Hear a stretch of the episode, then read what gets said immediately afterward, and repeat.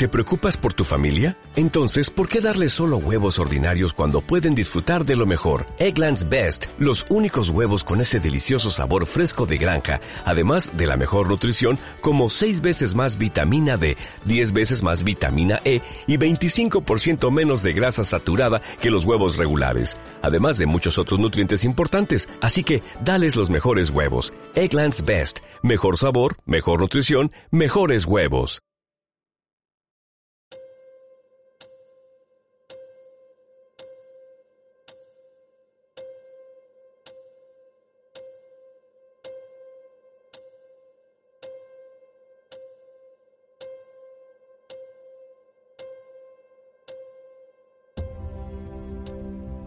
Hola, ¿qué tal? Buenas noches, buenas tardes o buenos días a todos y a todas.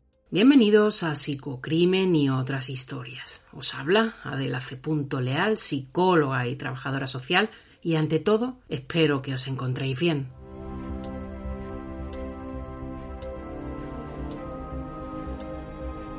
En el episodio 11 de este podcast eh, ya intentamos esbozar un perfil del psicópata como un sujeto narcisista, cruel, insensible, manipulador y carente de empatía y culpa.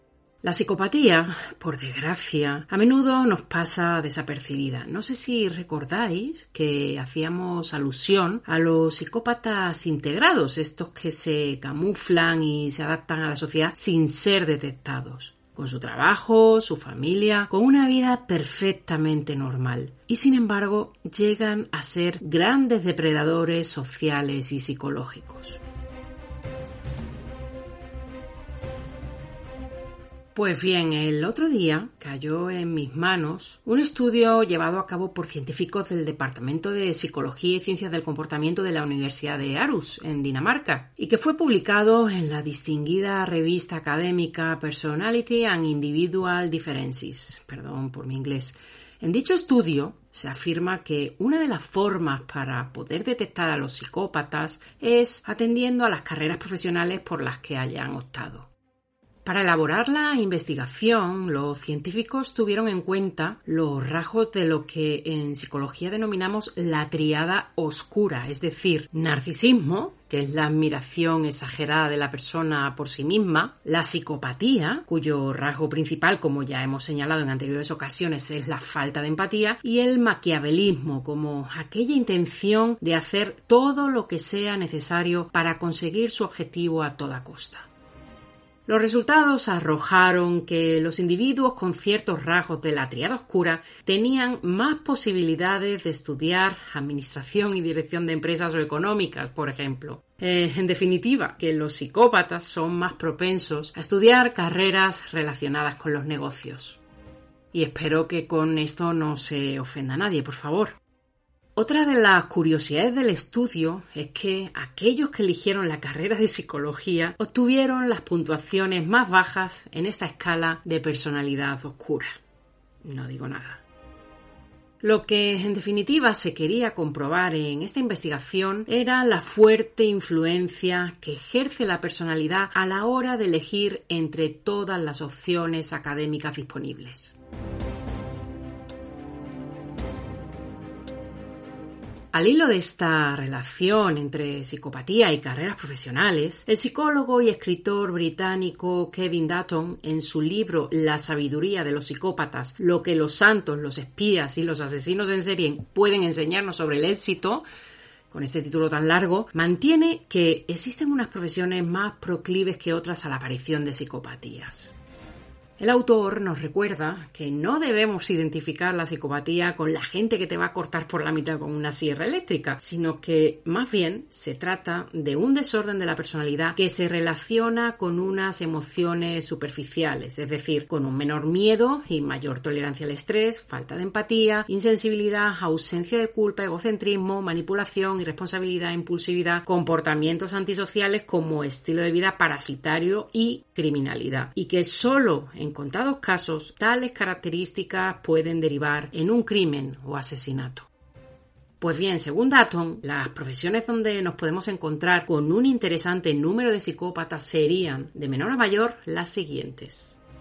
En el puesto número 10, funcionarios públicos. En el 9, cocineros o chefs. En el 8, miembros del clero. En el puesto número 7, policías. En el 6, periodistas. En el 5, cirujanos. En el 4, comerciales o vendedores. En el 3, presentadores de radio o televisión. En el 2, abogados. Y según Datton, en el top 1 se encontrarían los directores ejecutivos.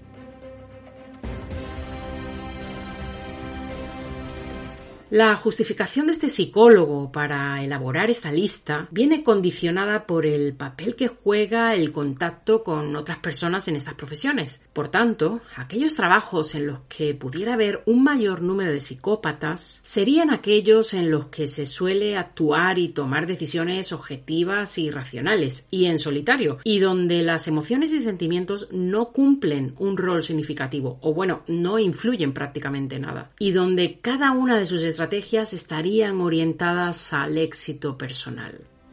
Como contrapartida, y siempre siguiendo los argumentos de Datton, existen otras tantas profesiones en las que la psicopatía apenas hace acto de presencia. El orden sería el siguiente. Cuidadores, enfermeros, terapeutas, artesanos, estilistas o esteticistas, trabajadores de la caridad o voluntarios, profesores y maestros, artistas y otros creativos, médicos y contables. Casi todas estas profesiones requieren de contacto humano, sentimientos, emociones, vulnerabilidad, trabajos en los que se profesa un alto nivel de empatía. ¿Qué opináis de estos estudios? ¿Los consideráis carentes de evidencia científica u ocurrencias de unos iluminados? ¿O por el contrario, estáis de acuerdo y le encontráis algún sentido a todo esto? Despegamos.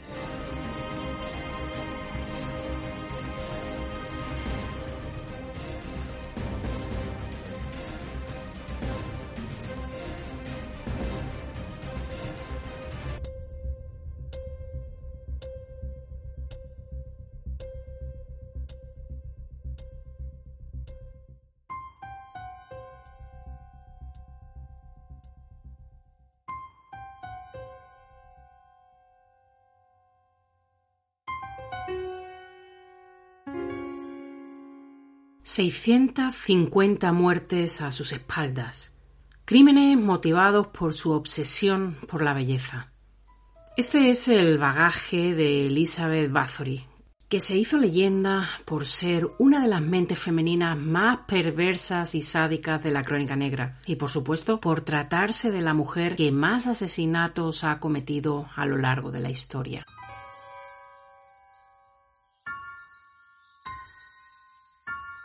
La delincuencia femenina ha sido un tema marginal dentro de las investigaciones criminológicas debido a la poca repercusión social que históricamente ha tenido el delito femenino.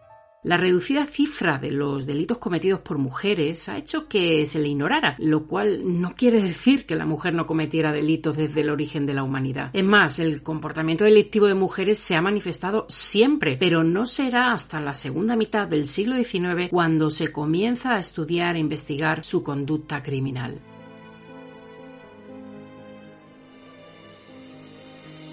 Para explicar la delincuencia femenina se utilizaron los modelos imperantes en cada época social, pero los estudios se han realizado siempre de forma sejada. Estas teorías se han formulado teniendo en cuenta el rol social que la mujer desempeñaba en la sociedad y que tenía atribuido en ese momento concreto como propio de su género, confiriéndole un carácter predominantemente sexual.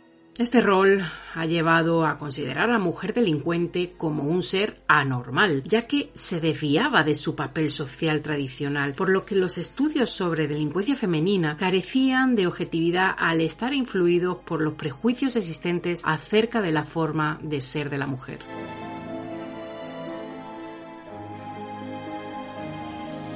Son escasas las investigaciones sistematizadas que dan cuenta de la evolución de la delincuencia femenina. Y es que, como ocurre en otras ciencias y disciplinas del saber, tanto los investigadores como los sujetos con los que se ha experimentado han sido mayoritariamente hombres, por lo que existe un conocimiento científico limitado y cejado del comportamiento delictivo en mujeres que desde hace relativamente poco se está empezando a visibilizar. La consecuencia de este dominio masculino es que se hayan aplicado las mismas teorías y conclusiones a hombres y mujeres, si bien se tratan de fenómenos con motivaciones diferentes. Por suerte, los cambios sociales producidos en el ámbito femenino a partir del movimiento de liberación de la mujer, que surge a finales de la década de los 60 con la incorporación social de la mujer a la vida pública y al mundo laboral, han influido en la delincuencia femenina, sufriendo importantes modificaciones a nivel cuantitativo y cualitativo, lo que ha hecho que haya empezado a considerarse un problema social.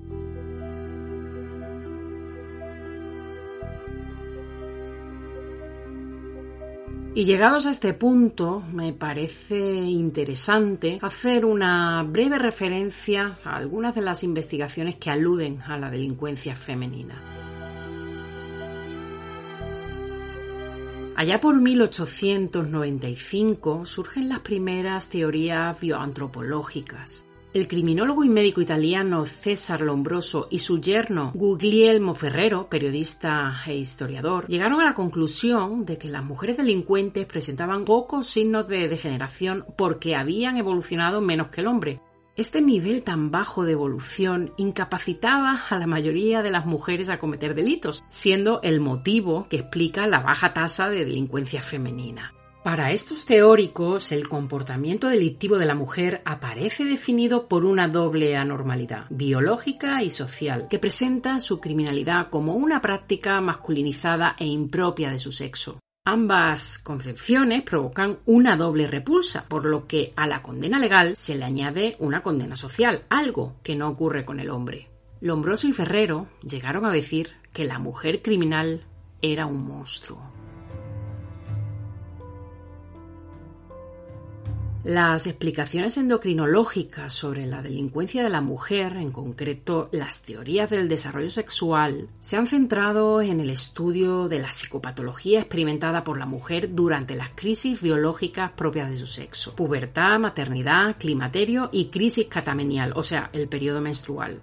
Las fases del desarrollo biológico sexual se relacionan con un incremento de la actividad delictiva debido a la debilidad del psiquismo femenino durante esos periodos.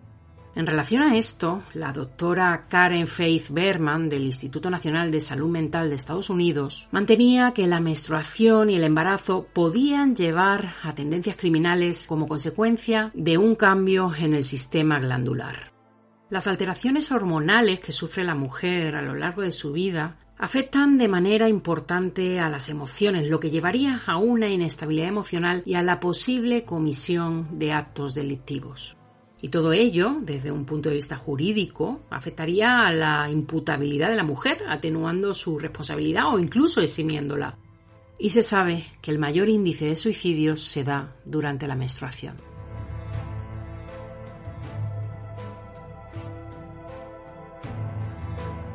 Por su parte, Freud, desde su psicoanálisis, defiende que la mujer delincuente es un ser anormal desde un punto de vista biológico, porque muestra una agresividad propia del varón y porque ser mujer y no tener los atributos sexuales del hombre le provoca envidia y venganza.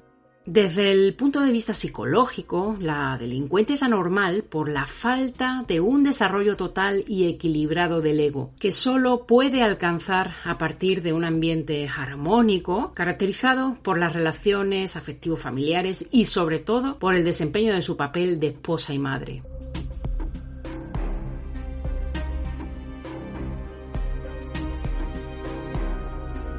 A lo largo de la historia surgen multitud de explicaciones acerca de la criminalidad de la mujer, las teorías genéticas, psiquiátricas, las teorías del rol, que se centran en la diferente socialización entre hombres y mujeres a la hora de desempeñar sus respectivos roles y de explicar su conducta, o las teorías sociales, que atienden a factores sociológicos y ambientales.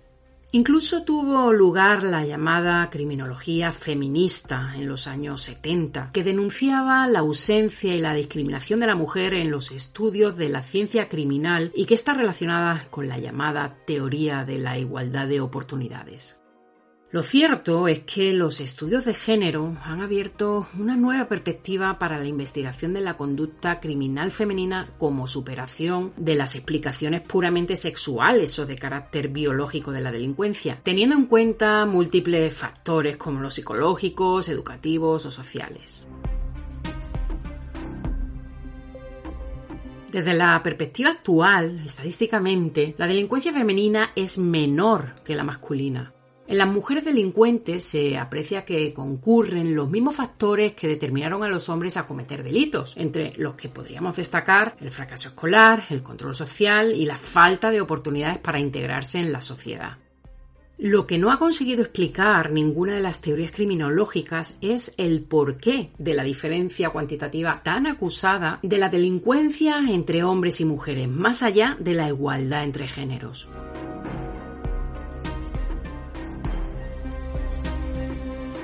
Bueno, pues como veis, eh, existen montones de teorías, cada una contando su versión en función del momento histórico y contradiciéndose las unas a las otras, las otras con las unas, analizando variables diferentes. Podríamos estar horas y horas desgranando el pensamiento de cada uno de estos investigadores y estoy convencida de que daría lugar a un debate muy interesante.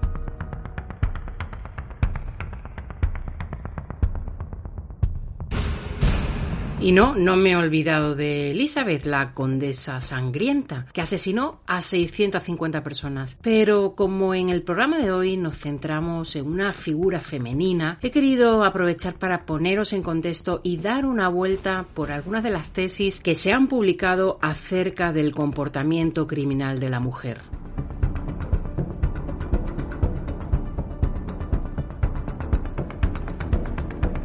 Elizabeth Bathory nace el 7 de agosto de 1560 en Transilvania, Hungría. Recordemos que esta región pasó a formar parte del Reino de Rumanía en 1918, en el seno de una de las familias más antiguas, poderosas, respetadas y adineradas de la aristocracia húngara.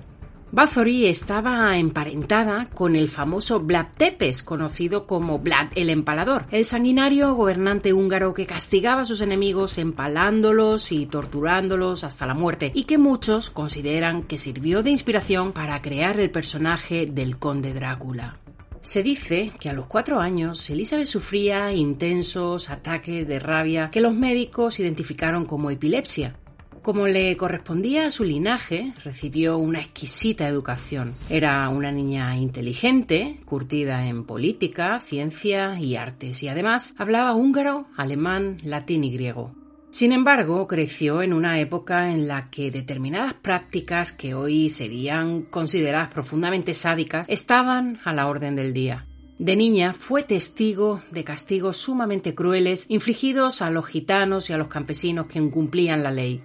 En su mundo se mezclaban brutalidad y refinamiento, superstición y ciencia.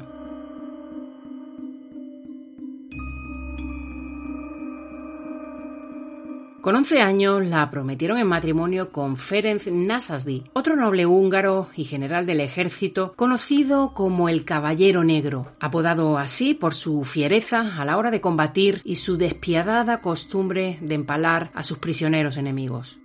Con 12 años, Elizabeth se fue a vivir al castillo de su futuro esposo para ir integrándose en su nueva familia. Con 13 se quedó embarazada de un sirviente y para mantener el escándalo en secreto fue recluida en una remota fortaleza donde dio luz a un niño que rápidamente fue sacado del país. Su prometido fue contundente con el castigo del joven criado. Hizo que le castraran y acto seguido fue lanzado a los perros. A los 15 años se casó con Nasasdi, pero este se pasaba el día inmerso en los campos de batalla, lejos del domicilio conyugal. Una primera muestra de la crueldad de Elizabeth aparece en la correspondencia que sostuvo con su marido ausente, en la que ambos intercambiaban ideas sobre los métodos más apropiados para castigar a los criados. Debido a los compromisos bélicos del Caballero Negro, el matrimonio no tuvo hijos hasta diez años después. Tres niñas y un niño fueron su descendencia. Provocado quizás por el hastío de la soledad, la condesa Bathory comienza a interesarse por el mundo del esoterismo y a rodearse de una siniestra corte de brujos, hechiceros y alquimistas. Además, empezó a poner en práctica algunas de las técnicas de castigo y tortura a aquellos sirvientes que no cumplían con sus obligaciones. Brutales palizas, eh, golpes con un pesado mazo, introducir finas agujas debajo de las uñas de sus sirvientas, dar llaves o monedas al rojo vivo para quemar las manos de las doncellas, o tirarlas a la nieve para después echarles agua fría hasta verlas morir congeladas, eran solo algunas de las prácticas de la condesa sangrienta. Pero fue mucho más allá. Después de la muerte de su marido, en 1604, fallecido de una súbita enfermedad en una de sus batallas, Bathory inicia un cúmulo de auténticas atrocidades.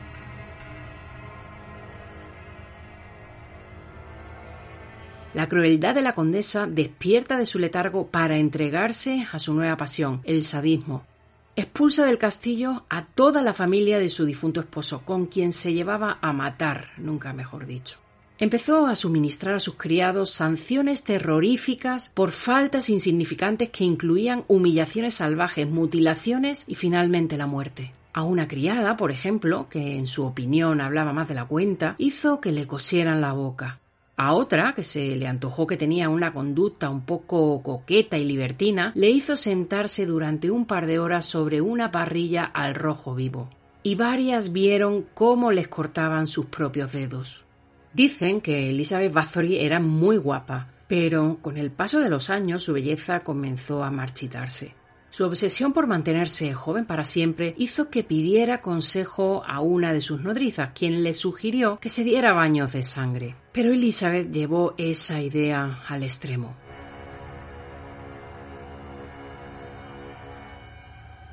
La historia narra que una sirvienta cepillaba el pelo a la condesa y sin querer le tiró más de la cuenta, haciéndole daño. La aristócrata se revolvió y le dio tal manotazo que le rompió la nariz, salpicándola de sangre. Fue entonces cuando creyó notar que allí donde había caído el líquido rojo su piel parecía más tersa y hasta sintió que habían desaparecido las arrugas. Así que ordenó que degollaran a la criada y llenaran con su sangre una bañera.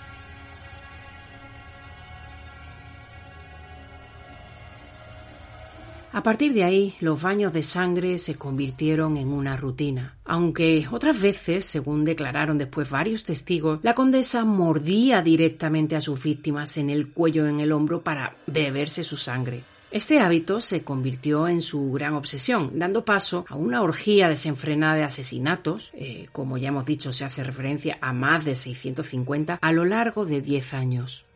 Durante un tiempo se mantuvo impune porque elegía a sus víctimas entre siervas y campesinas, a quienes en la época feudal un noble podía tratarlas como objetos, pero la sed de la condesa era tan feroz que comenzó a ordenar a su corte que raptara a jóvenes de buena familia. Evidentemente eh, no era normal que estuviera habiendo tantas desapariciones y los rumores en el pueblo corrían a la velocidad de la luz. Algo extraño estaba ocurriendo en el castillo de la condesa. Las chicas del pueblo y aldeas cercanas estaban desapareciendo sin dejar rastro.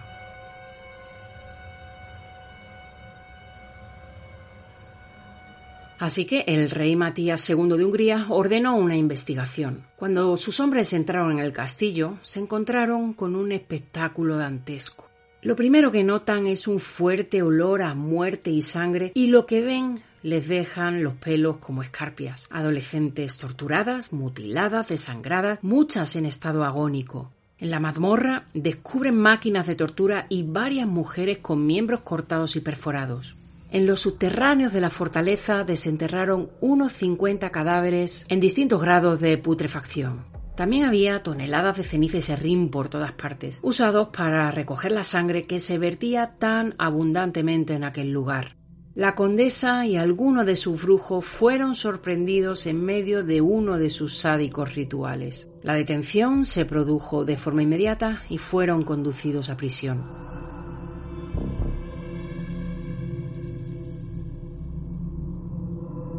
Las acusaciones incluían canibalismo y diversas otras perversiones y un grado elevadísimo de crueldad incluso para aquellos tiempos en los que era costumbre maltratar al servicio. En el juicio, la aristócrata se negó a declararse inocente o culpable, es que ni siquiera compareció, acogiéndose a sus privilegios nobiliarios. Sin embargo, sus colaboradores, mayordomos y demás miembros del servicio, que no habían sido objetivo de las torturas de Elizabeth, fueron forzados a declarar. Uno de sus cómplices en los asesinatos afirmó que el número de fallecidas era aproximadamente de medio centenar, pero otro testigo aseguró haber visto una lista escrita de puño y letra por la condesa que recogía a modo de inventario a todas sus víctimas. El número ascendía a 650.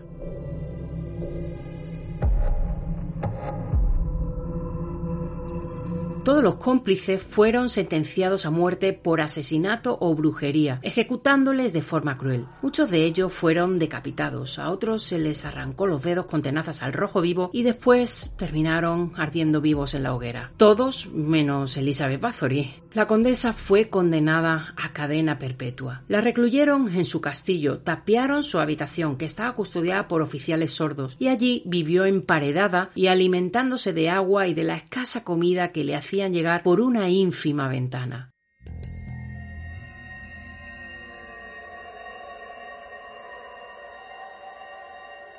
Según narran los cronistas, nunca mostró arrepentimiento, ni siquiera llegó a entender por qué la habían condenado. Así transcurrieron los últimos cuatro años de su vida, hasta que el 21 de agosto de 1614 murió a los 54 años.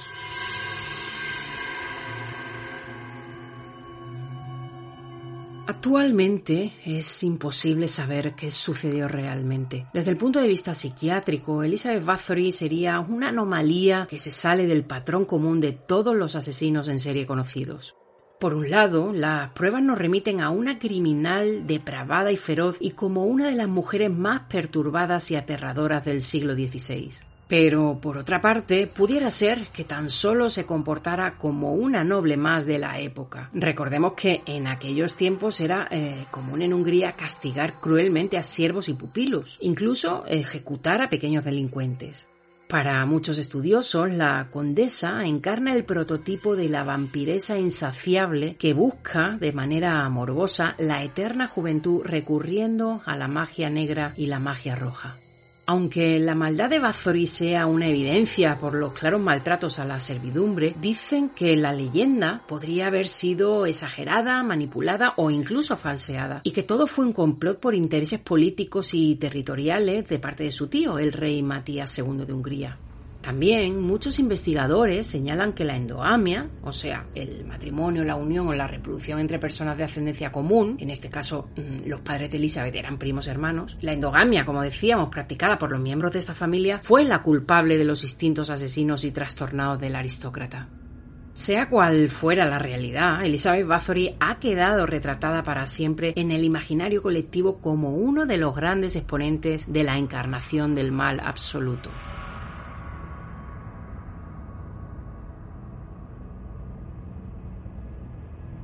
La influencia de la condesa en la cultura ha sido notable desde el siglo XVIII hasta la actualidad. Después de su muerte, varios mitos y leyendas en torno a su historia ha permitido que sobreviva su recuerdo como figura destacada en el folclore, la literatura, la música, el cine e incluso en los videojuegos. Como curiosidad también, el castillo de Katice, que ahora es territorio de Eslovaquia, donde Elizabeth Bathory supuestamente cometió sus crímenes, permaneció presa y falleció emparedada, está en ruinas, pero actualmente se encuentra abierto al público. Lo digo por si queréis dar una vuelta por allí a ver si sale alguna psicofonía.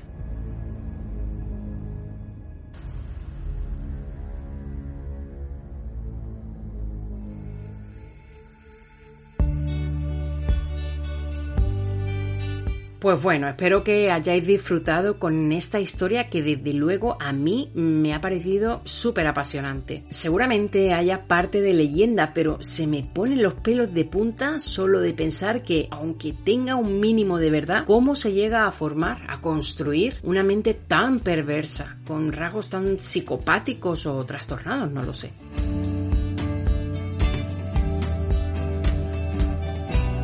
Y nada más. Bueno, sí, como siempre, daros las gracias por vuestra acogida, por escucharme, por seguir despegando conmigo. Gracias. Ya sabéis dónde encontrarme. Dejo las vías de contacto directo en la descripción del programa. No dejéis de contarme cosas, sugerencias, temas que os interesen para futuros episodios, lo que queráis, por favor. Cuidaos mucho, sed responsables y no dejéis de disfrutar en la medida de lo posible. Os deseo lo mejor y sobre todo grandes dosis de paciencia y salud. Os mando un fuerte abrazo y nos volvemos a escuchar muy pronto. Adiós.